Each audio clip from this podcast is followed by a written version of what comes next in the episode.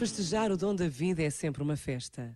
É bem verdade que cantar os parabéns a uma criança tem sempre um encanto especial, mas festejar os 70, os 80 ou os 90 anos de uma mãe, de um tio ou avô é uma alegria maior.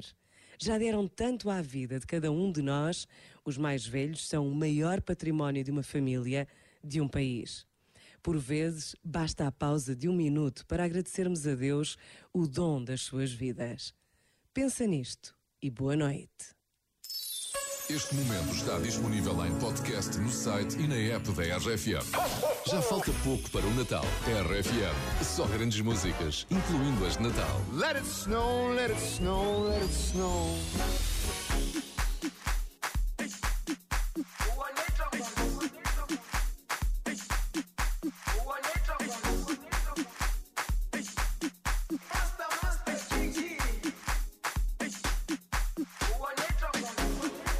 Jerusalema ikhaya lami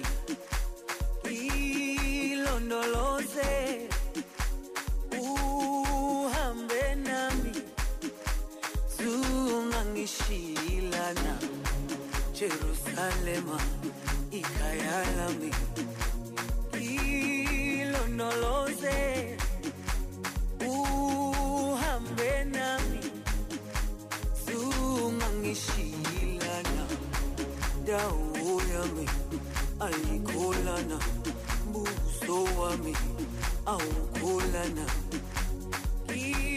ilondoloze zuhambe nami dawo yami ayikholana buso wami awukholana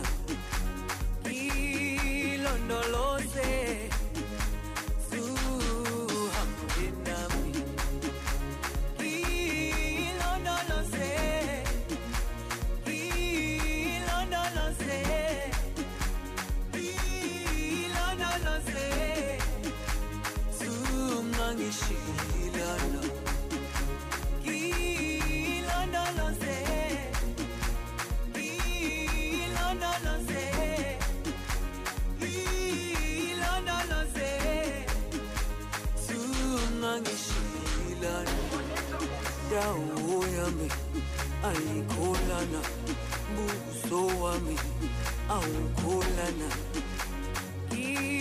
Ilondoloze